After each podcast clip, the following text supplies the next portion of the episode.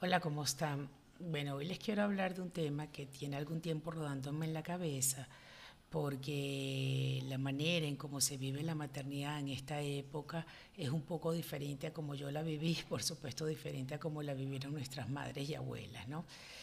Y ahorita estamos rodeados de un montón de información acerca del colecho, acerca del apego seguro, de la lactancia materna, donde se le da mayor importancia a estas cosas. Pero yo traigo el tema porque a veces cuando yo escucho a las madres hablar acerca de esto, siento que hay demasiada angustia, demasiada duda, pero sobre todo mucho sentimiento de culpa. Sentimiento de culpa de las madres cuando van a destetar, este, porque se supone que no cumplen el ideal, cuando la madre ya está cansada y siente que este proceso ya la ha abrumado, entonces el sentimiento de culpa no las deja tomar una decisión. Y yo creo que es muy importante que vayamos entendiendo algunas cosas.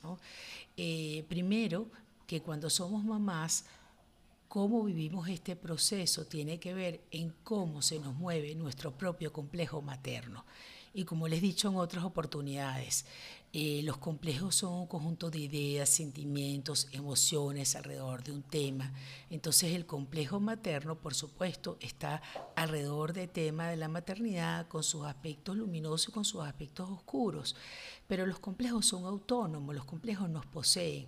Entonces, si yo he tenido un complejo negativo y yo quiero ser una madre que sea todo, pero menos como mi madre, eso se va a reeditar cuando yo me haga mamá y eso va a influir en la forma en cómo yo voy a ejercer la maternidad. Entonces, muchas madres en las que yo veo que este proceso se hace más difícil está muy relacionado con, con cómo ha sido este complejo materno. Pero por otra parte, con tanta información que recibimos y con tanto bombardeo que hay en las redes sociales, y bueno, que yo soy una de las que los estoy bombardeando a través de las redes sociales, ¿ok? Este, bueno, nos sentimos como más confundidas. Entonces, una de las cosas es el tema de la lactancia, que por supuesto es muy importante y vamos a hacer todo lo posible por lograr lactar a nuestro bebé. Pero si en algún momento, si ya nosotros nos hemos asesorado con el pediatra, si ya descartamos que este bebé no tuviera ningún inconveniente, entonces si en algún momento esto nos rebasa, vamos a escuchar a nuestro propio cuerpo y nuestra propia necesidad. El que mi bebé no tome leche materna o no tome pecho, no quiere decir que no va a generar un apego seguro, porque el apego seguro lo va a generar porque yo voy a ser una madre que voy a ser capaz de escuchar sus necesidades, porque yo voy a ser una madre que voy a ser capaz de mirarlo. Si mi bebé duerme conmigo o no, ¿ok? Posiblemente si duerme conmigo, quizás desarrolle una sensación de seguridad, sobre todo cuando es muy bebecito. Pero también tengo que ir enseñándolo a que se separe de mí. ¿Cuándo va a ser ese momento? Lo vamos a decidir como pareja. ¿Ok? Pero a veces también veo mucha angustia porque no permitimos un espacio para la pareja, no permitimos un espacio eh, de tranquilidad alrededor de la dormida del bebé. Entonces, el bebé normalmente se va a despertar y se va a despertar para asegurarse si la mamá está ahí.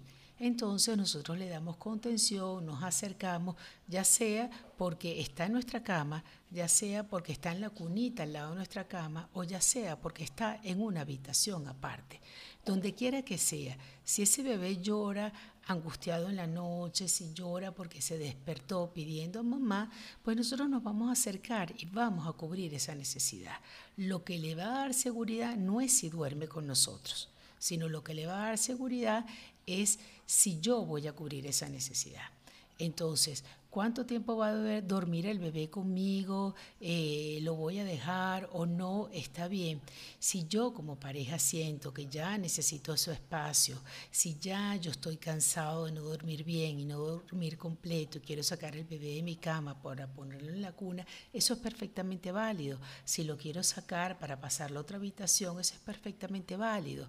Lo que voy a hacer es que lo voy a hacer de una forma que ese bebé sienta la seguridad porque yo voy a cubrir su necesidad. Y lo voy a hacer de tal manera que sobre todo voy a tomar yo, mamá, y yo, papá, la decisión interna de hacerlo y en el momento que lo voy a hacer, lo voy a hacer con seguridad, cubriendo su necesidad.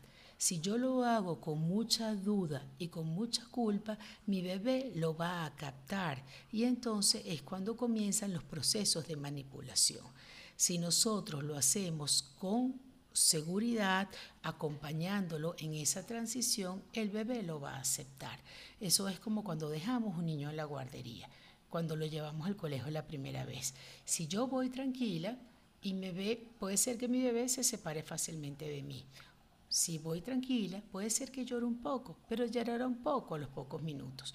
No necesariamente ese proceso de adaptación va a ser de un mes, de dos meses. No, a veces unos pocos días, a veces una semana y otras veces para unos niños ni siquiera es significativo pero depende mucho como yo lo viva. Si yo lo vivo con una angustia terrible y me quedo ahí toda angustiada, esperando que me llamen del colegio, y cuando me voy a separar de él, tengo esa angustia, el bebé lo va a recibir. Entonces es esto mismo con respecto a si el bebé duerme conmigo no, si le voy a dar lactancia materna no, si le voy a dar lactancia por cuánto tiempo o cuánto tiempo va a dormir conmigo. Yo tengo que escuchar la necesidad de mi bebé, pero también tengo que llegar a un acuerdo con mi pareja acerca de qué es lo que nosotros necesitamos y qué es lo que está bien para nosotros. Y así sea que yo decida que ya no más pecho, ya no va a dormir conmigo, lo importante es que yo le genere un apego seguro porque voy a saberlo mirar. Gracias.